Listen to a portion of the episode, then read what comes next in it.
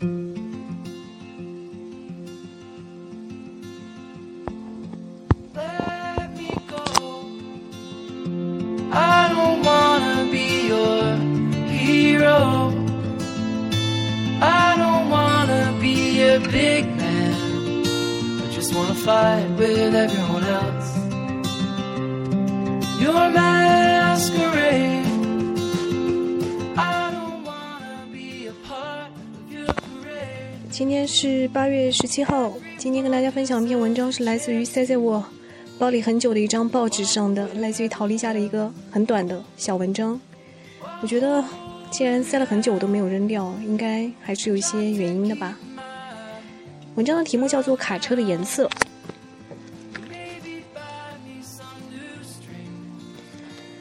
如果你被坑空投到这家餐厅，很快你就。会恍然，这是否是中国？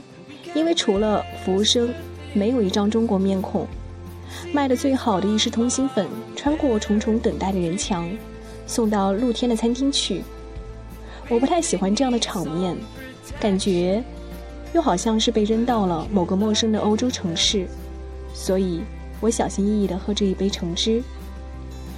雅各布先生起身，将阴影处的舒适座位让给我。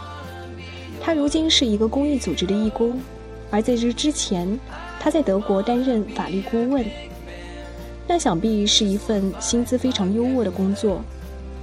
问起他放弃工作的原因，他说：“这个问题我可以清楚地回答，因为我也想了很久。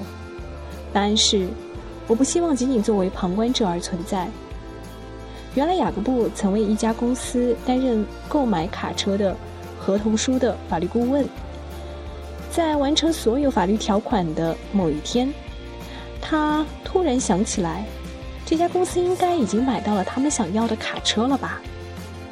他十分想知道那些卡车是什么颜色的，他们会是红色的吗？他们漂亮吗？但是，他所从事的职业根本不需要他知道这些。就这样，雅各布先生辞职了。我已经快四十岁了，人生很快，不敢。在做他想，他说道。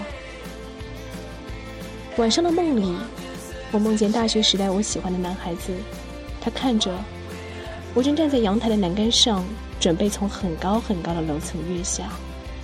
风在我的发间呼啸而过，不知道在下面等待我的卡车是什么颜色的。